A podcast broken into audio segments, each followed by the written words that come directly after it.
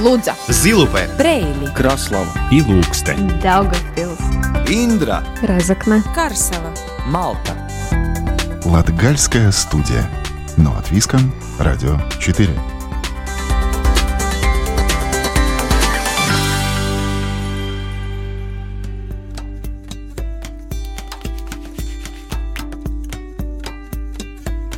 Добрый день, дорогие друзья! В эфире Латвийского радио 4, программа «Латгальская студия».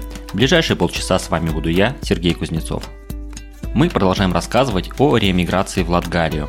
Ранее успели поделиться с тем, на что могут рассчитывать люди, которые решили вернуться, а также несколько примеров людей, которые после многих лет жизни за рубежом по разным причинам вернулись домой.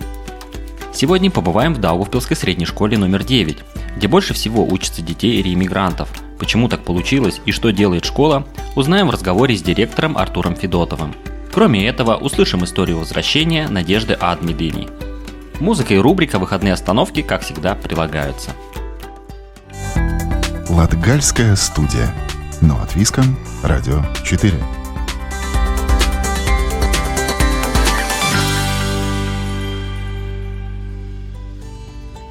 Так сложилось, что в Даугавпилсе именно в средней школе номер 9 больше всего учатся детей реэмигрантов. Это ребята разного возраста и с разным уровнем знаний латышского и русского языков. Именно знания этих двух языков являются определяющими в процессе интеграции в новую для ребенка среду.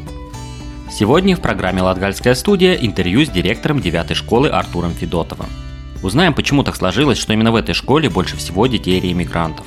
А также расскажем, как устроено погружение детей в учебный процесс – и что делали, когда появился первый ребенок без опыта учебы в Латвии. Артур, добрый день. Добрый день. Так сложилось, что именно в девятой школе больше всего учатся детей ремигрантов, то есть чьи родители вернулись обратно в Даугавпилс а, вместе с детьми, и которым надо адаптироваться вот уже в местную образовательную систему. Почему так сложилось? Ну, так сложилось исторически по причине того, что долгое время мы действительно занимались и акцент делали на языки в нашей школе. И когда дети начали возвращаться из-за границы, в основном это было как раз Великобритания, и дети э, очень хорошо знали английский язык, но не всегда у них было хорошо э, ни с латышским, ни с русским. И родители, желая не потерять английский язык, но при этом получить ну, уже образование для детей в э, Латвии, они выбирали нашу школу. Ну и так сложилось, что постепенно, постепенно, если первые годы у нас там было один-два ученика, то сейчас на данный момент у нас, наверное, 20 три, по-моему, 23 ученика, которые ну, предыдущие три года вернулись из-за границы, да, и обучаются сейчас уже в Латвии. А это в среднем какой возраст, какие классы? То есть это, это я так понимаю, не, не компактная группа одного возраста? А, в основном это основная школа, то есть от первого до девятого класса.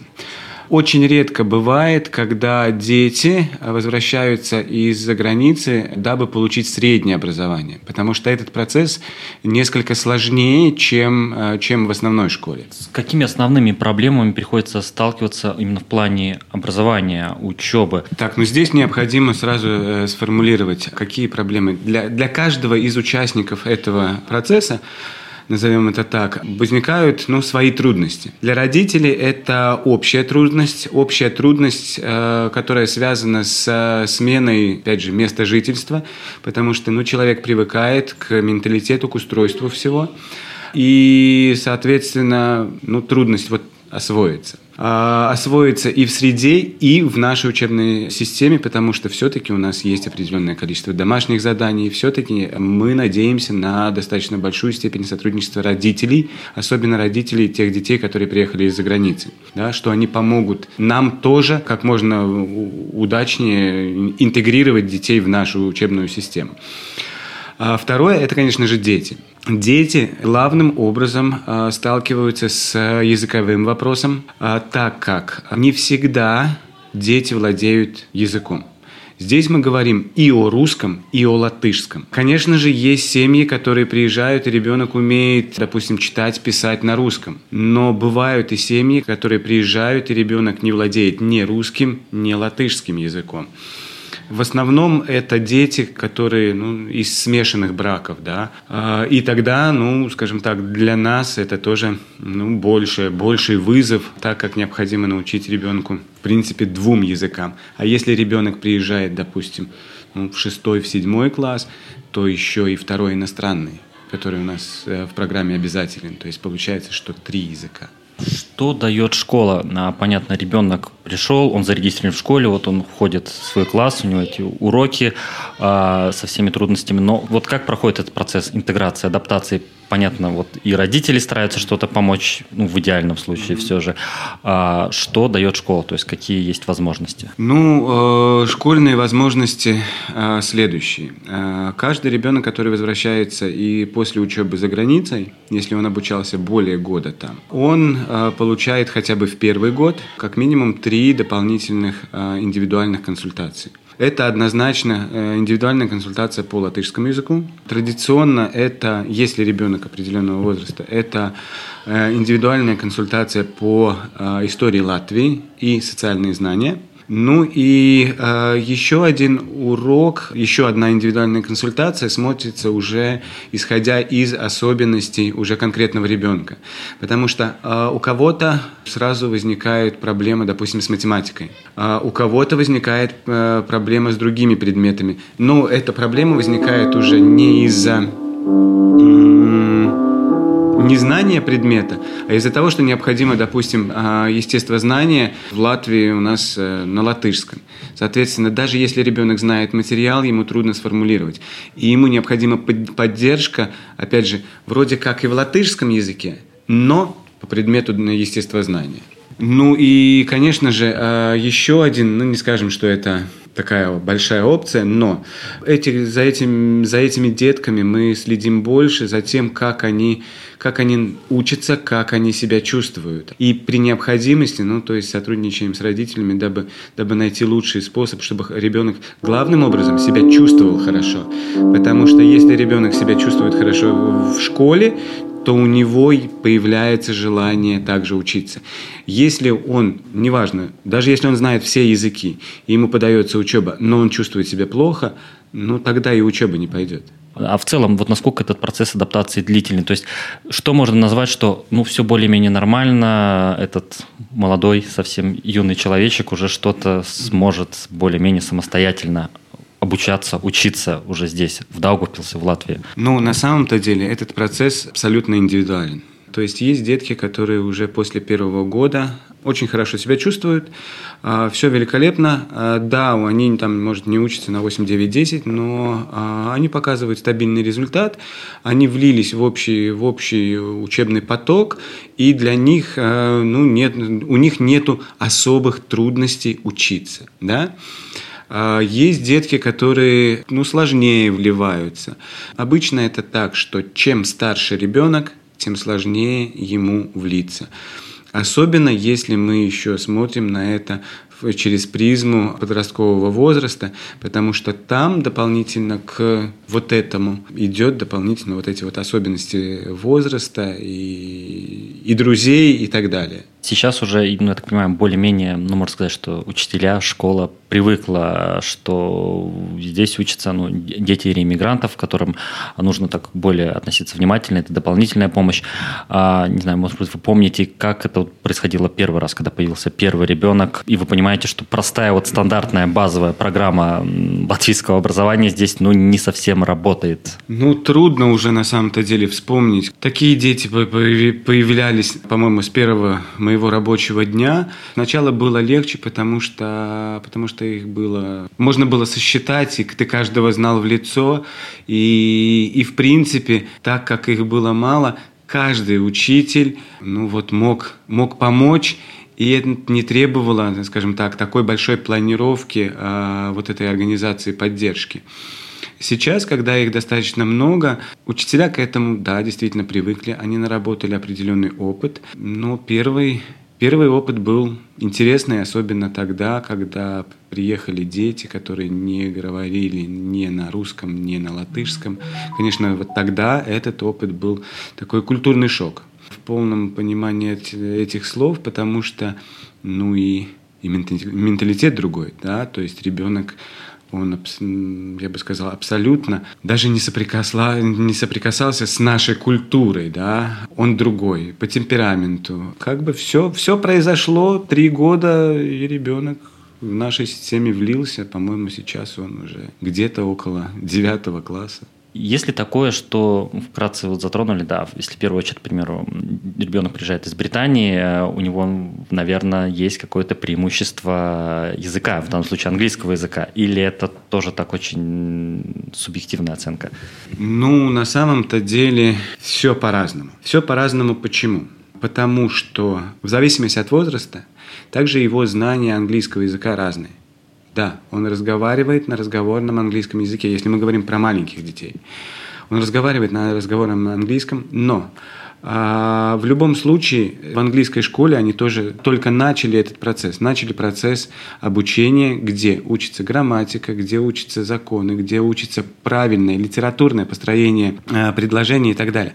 Соответственно, в зависимости от возраста может быть преимущество, может быть не быть преимущество. Конечно же, у этих детей есть преимущество в том, что у них нет языкового барьера. Они легко говорят не всегда правильно с точки зрения грамматики и литературного языка, но они легко говорят. Им не требуется вот внутренний страх преодолеть и говорить на этом языке. В свою очередь, этот страх и барьер появляется, когда ему надо заговорить на, допустим, латышском языке. Другой момент, э, понятно, школа предоставляет дополнительные уроки, учителя тоже с вниманием относятся к детям, а внутри класса возникают ли конфликты, мы понимаем, особенно уже в таком подростковом возрасте, где, ну, надо еще, скажем так, доказать свое место в этом сообществе, которое, ну, может быть, иногда не всегда благожелательно. А знаете, я бы не сказал. Почему? Потому что сами коллективы каждого класса, они открыты – нету ни одного класса, где не было бы хотя бы одного такого ребенка. Если мы говорим про основную школу. Есть классы, где их несколько. Дети привыкли. На самом-то деле дети открыты к этому, открыты к новому. И доказывать если и надо что-то делать в коллективе, то надо не потому, что ты вернулся из-за границы, а потому что ты пришел в коллектив. Точно так же, как переходя из одной школы в другую, все-таки дети организовывают свои отношения, да, находят друзей, находят, э, начинают понимать, что в классе, с кем он хочет дружить, с кем, в конце концов, он не сильно хочет дружить, да, и учится сотрудничать. Соответственно, это больше, мне кажется, связано именно с вот этим вот входом в коллектив, но дополнительным фактором не является то, что ты вернулся из-за границы.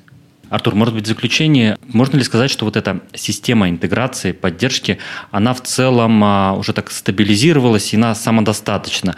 Или есть какие-то, может быть, рекомендации, шаги, что можно было бы улучшить, исходя из вашего такого педагогического опыта, из ваших наблюдений? В любом случае система, определенная система есть, определенный опыт. Конечно же, предлагается, время от времени предлагается и методики, или э, точнее обмен опытом в этой области. Но что хотелось бы когда-нибудь пожелать нам всем?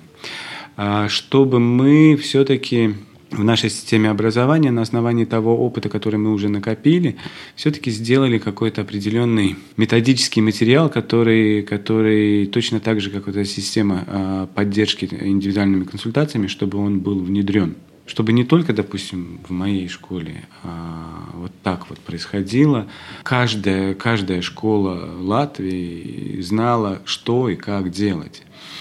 Ну и, но этому вопросу достаточно много внимания в последнее время уделяется. Да, об этом нужно говорить, об этом нужно меняться опытом, и, конечно же, нужно стараться, точно так же, как есть а, материалы для поддержки детей, которые там отстают в учебе или наоборот талантливых детей. Точно так же нужно разрабатывать методику и, и обобщать методики работы с детьми, которые возвращаются за границы. А, Артур, спасибо за беседу. А еще раз напомню, сегодня мы были э, у директора Даугавпилской средней школы номер 9 э, Артура Федотова.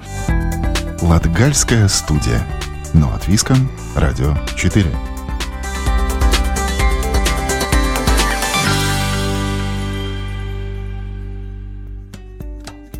Судьба преподносит человеку сюрпризы, как хорошие, так и не очень. чаще всего тогда, когда он его не ждет. И решение изменить свою жизнь кардинально из этой серии. Восемь лет тому назад Надежда Адмединя совершила небольшую революцию. Закрыв за собой одну дверь, она открыла другую, оказавшись, как и тысячи других жителей Латгалии, в Великобритании. Но нет ничего постоянного. В 2020 году Надежда вернулась домой, потому что только здесь ей свободно дышится. Еще об одной истории возвращения подробнее в сюжете Ларисы Кирилловой. Обычная история. Дом, работа, семья. И вот в какой-то момент в жизни человека происходит революция, потому что он хочет что-то изменить в своей жизни, хочет перемен, конечно же, в лучшую сторону. И в конце концов хочется ни в чем себе не отказывать, а для этого нужны финансы. Все именно так 8 лет назад случилось и в жизни нашей героини Надежды Адмидани, которая в один момент, собрав чемодан, уехала в Великобританию. Но если для кого-то акклиматизация в чужой стране проходит сложно, то для Надежды, человека, который смотрит на жизнь с оптимизмом, стать своей среди незнакомых тогда еще людей труда не составило. Тем не менее, в прошлом году она принимает решение вернуться назад.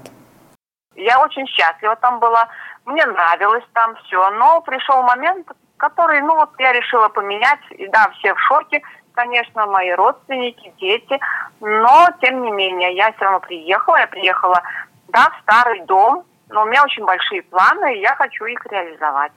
Ну, были моменты, конечно, говорили, что зачем ты поедешь, куда ты поедешь, что здесь очень хорошо. Ну да, там хорошо, и не спорю, но там не мое, и там в будущем я себя не видела никак. Зачем мне там стареть, чем мне там пенсию ждать, когда я могу это все на родине и ни, ни в чем себя, в принципе, не ограничивать. Родные мои уже меня поняли, сейчас у меня поддержка есть. Все как, все как надо складывается. Домой Надежда вернулась в преддверии нового 2021 года, но не в город, не в теплую квартиру, а в деревенский дом, в котором комфортные условия проживания зависят только от тебя самого. Более того, момент возвращения совпал с периодом, когда в Латвии за COVID-19 был введен жесткий карантин, и жизнь по большому счету замерла. Одним словом, не самое лучшее время для начала нового этапа в жизни. Но, как оказалось, только не для тех, у кого есть четкий план на свою дальнейшую жизнь. Обычно люди рассуждают, за границей лучше, за границей больше платят, больше возможностей. И когда вот ну, в потоке этой информации ты слышишь, что человек возвращается, причем возвращается, ну, скажем так, не в самое прям хорошее время да, для развития там, или да. создания своего бизнеса или построительства дома, то тут же возникает вопрос. Во-первых, все в панике, никто не понимает, что происходит. И, во-вторых, все ищут ответ на вопрос, а почему? Что там не так, что они выбрали ну, такой путь вернуться назад в Латвию? Все дело в самом человеке, скорее всего. Э, зачем ты поехал туда и зачем ты возвращаешься назад? Я так думаю, что я поехала, что-то мне в моей жизни ну, не хватало, чего-то хотелось познать, увидеть.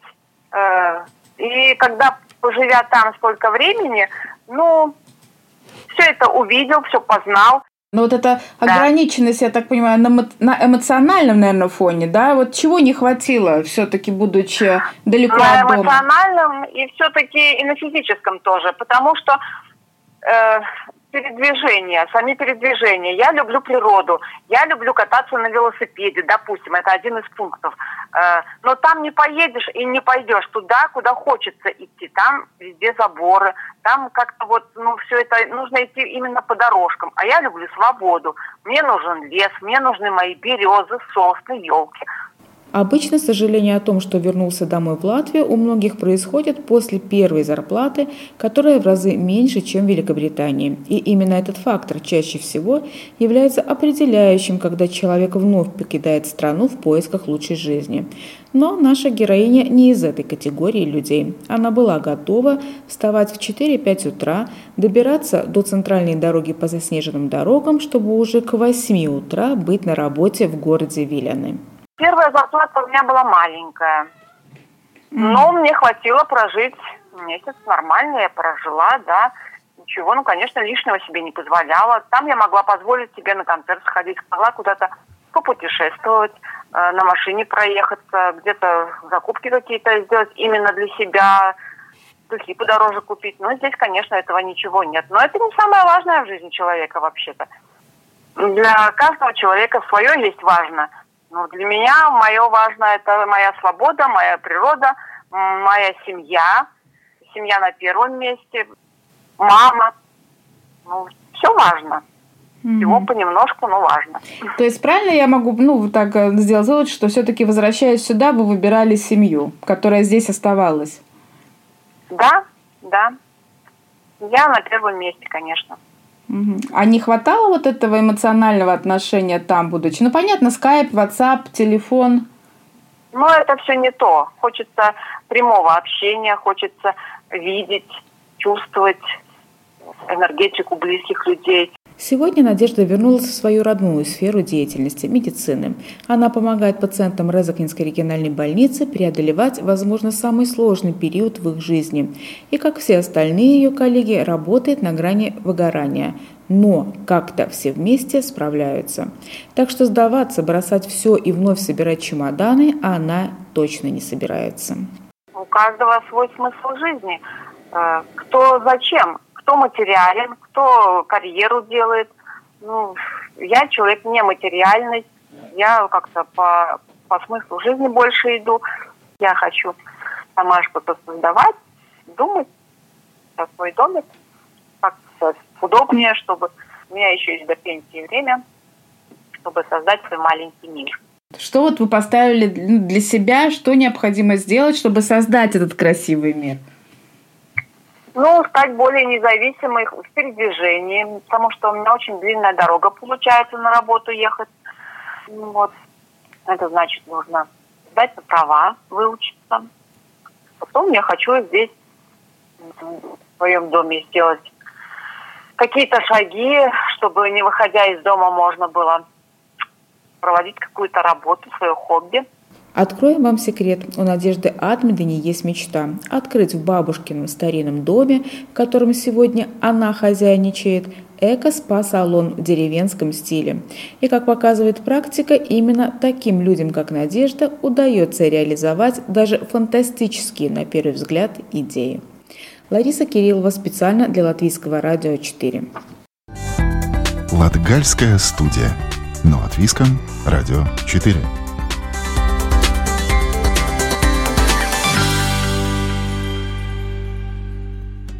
Рубрике «Выходные остановки» продолжаем знакомить с туристическими местами Селии и Латгалии. К сожалению, сейчас не везде можно побывать или сразу сорваться и что-то посмотреть. Но как только ограничения ослабнут, то вы уже будете знать, куда можно отправиться в ближайшие выходные. Сегодня отправимся на остров. Это остров Альпак в Бебринской волости Аухтавского края. Это место, где живут разноцветные пушистые и очень дружелюбные альпаки, которые любят принимать гостей круглый год. Алпаку сала также является самым крупным производством пряжи из шерсти этих животных в Латвии. Что это за остров и как альпаки оказались на полях Селии, подробнее в сюжете Елены Иванцовой. Планируя путешествие в Латгалию и Селию, внесите в свой маршрут островок спокойствия и красоты Алпакусала в Бебринской волости Аугштауговского края. Это место, где живут разноцветные, пушистые и очень дружелюбные альпака, которые любят принимать гостей круглый год – также здесь находится самое крупное производство пряжи из шерсти альпак в Латвии. Алпа Кусала – любимое дело семьи Инета и Хелмута Зибартов. Однажды они решили оставить жизнь в городе и перебраться на природу. Первые алпаки приехали в Алпа Кусала пять лет назад. И сейчас нашими друзьями и соседями являются 29 алпак. Алпакусала – исключительно питомник алпак и производитель стопроцентной пряжи из шерсти алпак. Наша цель – познакомить жителей Латвии с этими удивительными животными и, главное, научить посетителей уважению к животным и правильному общению с альпаками. Альпака – это самые маленькие представители из семейства верблюдов. Очень умные, любознательные и разные по характеру животные. Благодаря своей шубке альпака могут находиться на улице в любое время года – и для посетителей это тоже удобно. Сейчас, когда в Латвии действуют строгие ограничения, в Алпа-Кусала тоже временно не принимают гостей, но животные очень ждут встречи. Для каждой группы посетителей здесь резервируют отдельное время. Время посещения нашего острова необходимо заранее резервировать, потому как время, проведенное в Алпакусало, отведено исключительно, без посторонних, на природе, без городской суеты – на свежем воздухе вместе с нашими алпаками. Мы строго относимся к требованиям по ограничению распространения COVID-19. Несмотря на то, что экскурсии в Алпах кусала только на свежем воздухе, следим за ситуацией и уже ранее принимали решение не принимать посетителей в пик заболеваемости.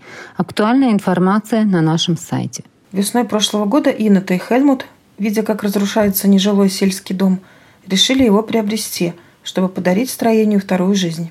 Теперь в доме под названием Дзипари вручную обрабатывают шерсть альпака на старинных приспособлениях. В Алпаксал есть старинный дом шерсти Дзипари, где все интересное о шерсти, наша пряжа, вязаные изделия, запах и аура столетнего латышского дома.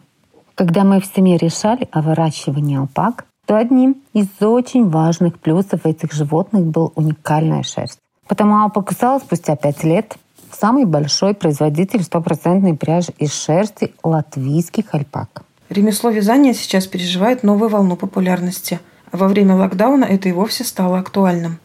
Инета говорит, что сам процесс вязания в это тревожное время успокаивает мысли и доставляет удовольствие. На этом Латгальская студия прощается с вами до следующей субботы. Над передачей работали Лариса Кириллова, Елена Иванцова, продюсер Карина Важная. Программу провел Сергей Кузнецов.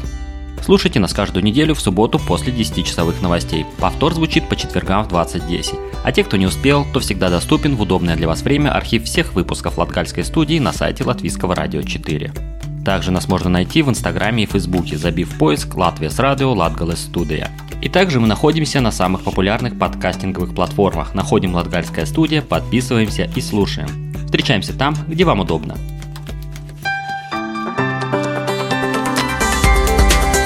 Лудза, Зилупе, Брейли, Краслава. И Ilūksteņi, Daugavpils, Индра, Разокна, Карсела, Малта. Латгальская студия. Но от Виском, Радио 4.